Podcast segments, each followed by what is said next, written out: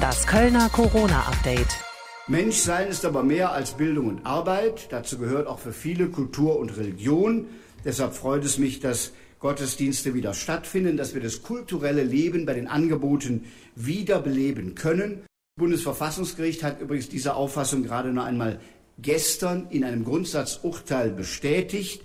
Solche Grundrechtseinschränkungen bedürfen einer besonderen Prüfung und haben auch eine besondere Qualität. Und deshalb war der heutige Beschluss der Ministerpräsidenten sehr wichtig. NRW-Ministerpräsident Armin Laschet nach den Verhandlungen zwischen Bund und Ländern gestern Nachmittag und den damit verbundenen Lockerungen, um die es in dieser aktuellen Folge geht.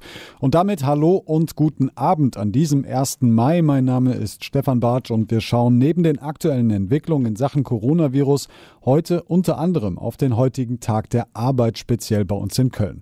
Denn auch hier wurde trotz aller Einschränkungen demonstriert. Außerdem blicken wir auf eine Branche, die in der Corona-Krise Krise boomt, nämlich E-Sports. Zunächst aber schauen wir auf den Kölner Krisenstab und damit sage ich Hallo Frank Waltel. Hallo Stefan, Grüße in die Stadt und ins Umland. Frank, du hast dir die aktuellen Zahlen der äh, Stadt angesehen. Ähm, was gibt's Neues?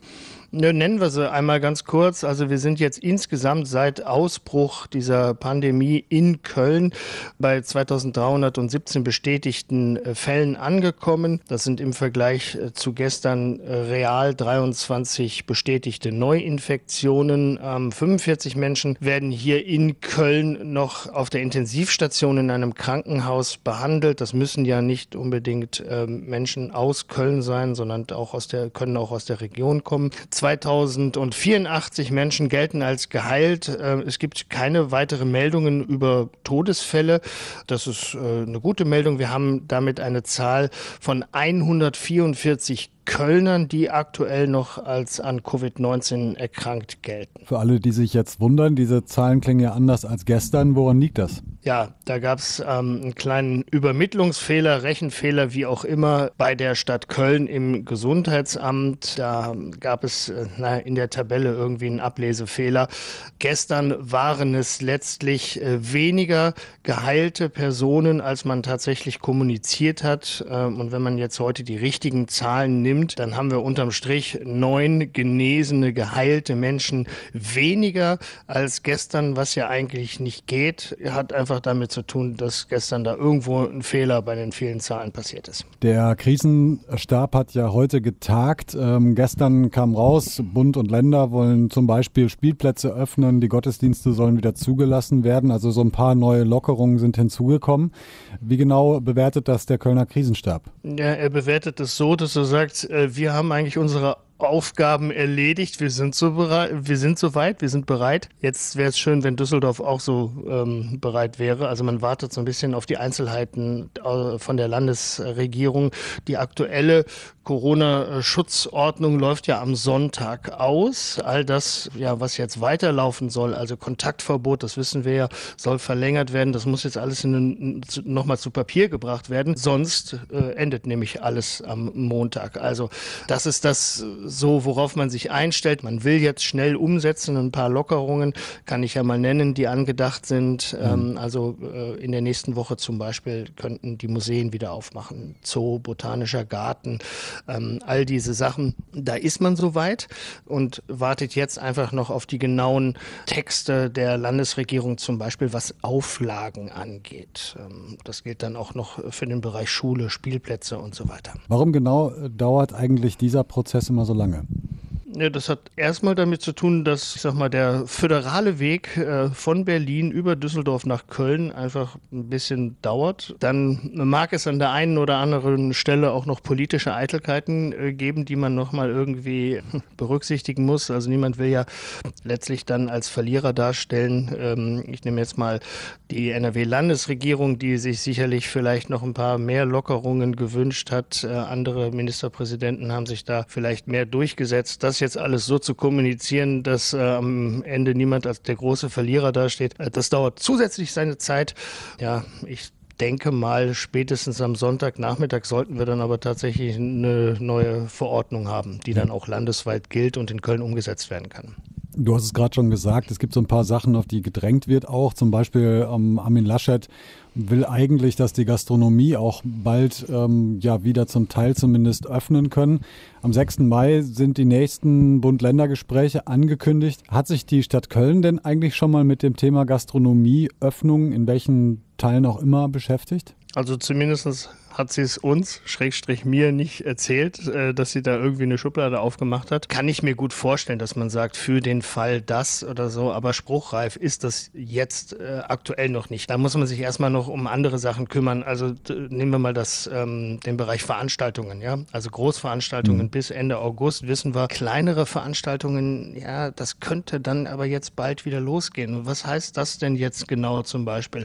Also da denke ich mal, hat man sich sicherlich äh, irgendwie darauf vorbereitet vorbereitet, ist aber auch noch nicht richtig spruchreif. Es sind die drängenden Probleme im Moment. Also ich komme nochmal zurück auf den Spielplatz. Wenn der dann nächste Woche irgendwann aufmacht, wie soll das praktisch aussehen? Ja? Muss dann da einer stehen und kontrollieren? Gilt diese Zwei-Personen-Regel? Wer hält äh, das im Auge? Wie sieht es in den Museen aus? Äh, gilt dann Maskenpflicht oder nicht? Ähm, all solche Sachen müssen da jetzt erstmal ganz pragmatisch ähm, gelöst werden. Und deshalb ja, hangelt man sich jetzt als Entscheider vielleicht auch so von, von ähm, politischer Runde zu politischer Runde. Unterdessen gab es die Meldung, dass die Kölner Uniklinik äh, sagt, kommt bitte alle zu uns, lasst euch bitte alle testen. Was sagt die Stadt dazu?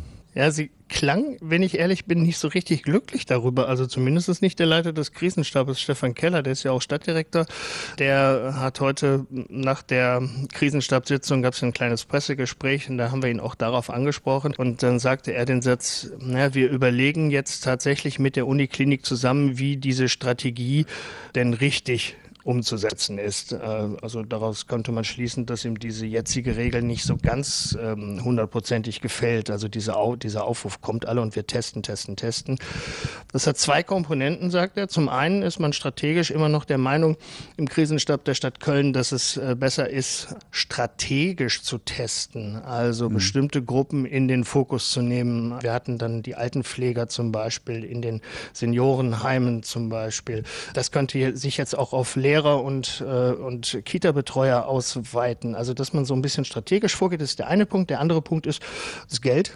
Also, da sagt äh, Stadtdirektor Stefan Keller ganz eindeutig, wenn die Bundesregierung will, dass wir jeden ähm, Menschen, jeden Bürger testen, dann müssen wir auch mal irgendwie darüber reden, wer das bezahlt. Ähm, mhm. also, ich glaube, diese beiden Sachen kommen da zusammen. Dankeschön, Frank Walte, und äh, wir hören uns am Montagabend wieder. So machen wir es. Alles Gute, bis dann.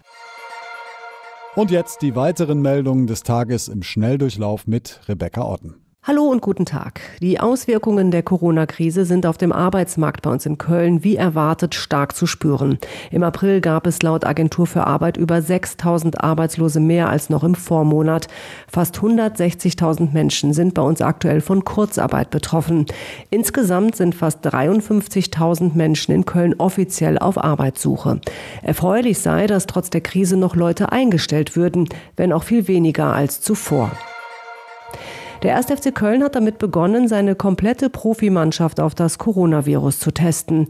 Diese Maßnahme sieht das medizinische Konzept der deutschen Fußballliga vor und wird auch von allen anderen Bundesligisten durchgeführt. Die Spieler sowie das Betreuerteam sind außerdem über das gesamte Hygiene- und Infektionsschutzkonzept der DFL aufgeklärt worden.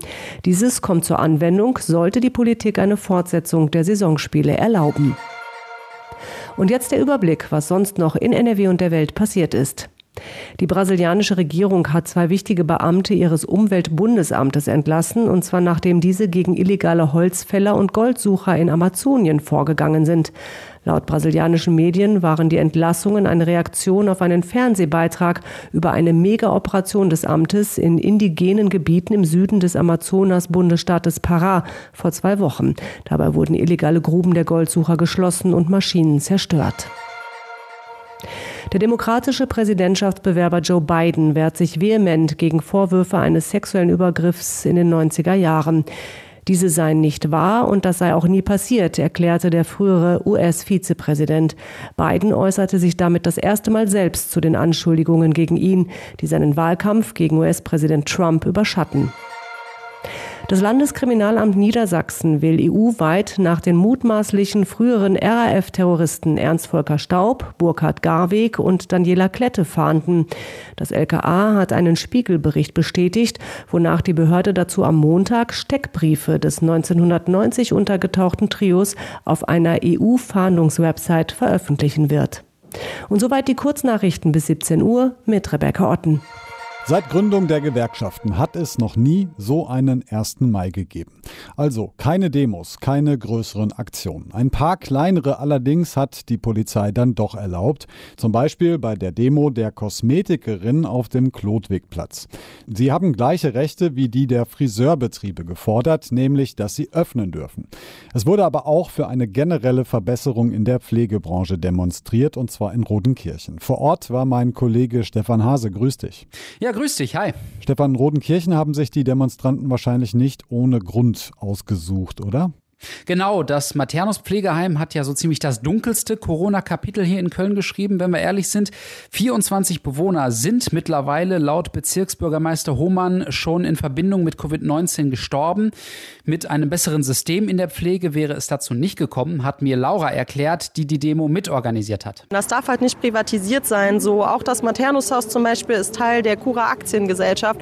Und ich frage mich einfach, warum eine Aktiengesellschaft für den Schutz und die Pflege und die Gesundheit von alten Menschen zuständig ist. Sie fordert 4000 Euro Mindestlohn und Corona-Tests für alle, vor allem in Alten- und Pflegeheimen. Das war eine von vielen Seiten am 1. Mai. Der Deutsche Gewerkschaftsbund haut traditionell, könnte man sagen, ja auch immer am Tag der Arbeit auf den Tisch. Diesmal auch? Also so richtig mit beiden Fäusten auf den Tisch hauen würde ich das jetzt nicht nennen. Es gab zum Beispiel viel Lob für die Regierung, die die Krise bisher gut gemanagt habe. Auch uns Journalisten hat der DGB hervorgehoben als neutrale Berichterstatter, die nicht auf Fake News hereinfallen und objektiv berichten. Anderes wichtiges Thema ist aber auch die Schulöffnung vor einer Woche. Für Eva Maria Zimmermann von der Kölner Lehrergewerkschaft kam die viel zu früh. Zum Beispiel haben wir hier eine Rückmeldung von einer Lehrkraft vorliegen, die sagt, dass sie ihre Schülerinnen und Schüler dazu anhalten muss, Seife und Papierhandtücher selber mitzubringen, weil sie nicht vorhanden sind. Außerdem würden sowohl Lehrer als auch Schüler und Eltern Sturm laufen, weil sie die Gefahr einer Infektion in Schulen immer noch für zu hoch halten. Danke, Stefan Hase, für die Infos. Mach's gut. Ja, gerne. Ein entspanntes Wochenende noch. Kein Fußball, keine spannenden Spiele und Emotionen vor dem Fernseher oder in der Kneipe. Das ist der aktuelle Stand in der Corona-Krise. Ganz unbemerkt davon boomt aber gerade die virtuelle Sportwelt, die E-Sports-Welt nämlich. Denn einen großen Vorteil hat die Szene natürlich im Vergleich zum realen oder traditionellen Sport dass wir unsere Turniere und Ligen immerhin weiterhin online austragen können. Also the show will go on und das ist auch extrem wichtig für Spieler, Zuschauer und auch Sponsoren. Das hat uns Chris Flato vom weltweit größten E-Sport-Unternehmen ISL in Köln gesagt und mittlerweile gibt es auch immer mehr Zuschauer bei den Events. Aktuell zwar nicht in der Lanxess Arena in Deutsch, aber online. Unsere ESL Pro League beispielsweise ist vergleichbar mit der Champions League im Fußball die hat bereits in der Gruppenphase den Rekord der letzten Saison geknackt, um ihnen da mal die Dimension zu geben. Und ähnliche Entwicklungen sehen wir auch gerade bei unseren anderen Turnieren. Das heißt, die Zuschauer sind auf jeden Fall da. Bereits vor Corona gab es schon einen riesigen E-Sport- und Spieleboom. Der Markt ist aber nochmal gewachsen, sagt Plato weil eben diese anderen Freizeitaktivitäten in den Hintergrund treten müssen, was natürlich auch bedauerlich ist. Aber ja, aktuell kann man sagen, dass äh, sowohl Spiele als auch E-Sports vermehrte Zugriffe zu verzeichnen haben. Und wir schauen zum Ende noch auf das morgige Spezial. Ich habe mit einem Infektiologen der Kölner Uniklinik gesprochen. Dabei geht es um eine Studie, die zumindest den Krankheitsverlauf von Corona begünstigen könnte. Die Studie hat jetzt ergeben erstmal, dass es eine Wirksamkeit gibt, die statistisch nachweisbar ist. Ganz konkret war das jetzt hier in dem Falle, dass die durchschnittliche Krankheitsdauer in der Studiengruppe, die nur das Placebo erhalten hat und keinen Wirkstoff, dass das im Durchschnitt 15 Tage waren, wobei das bei den Patienten, die den effektiven Wirkstoff bekommen haben, nur 11 Tage waren. Und das entspricht dann letzten Endes einer Reduktion dieses Zeitraums von 31 Prozent. Und das ist signifikant in der Auswertung und das kann man als Gesetz sehen. Das ganze Gespräch mit Dr. Marlin von der Uniklinik hört ihr morgen ab 12 Uhr bereits und die nächste aktuelle Folge gibt es dann am Montagabend. Bis dahin ein schönes Wochenende im Rahmen der Möglichkeiten. Macht's gut. Das Kölner Corona-Update.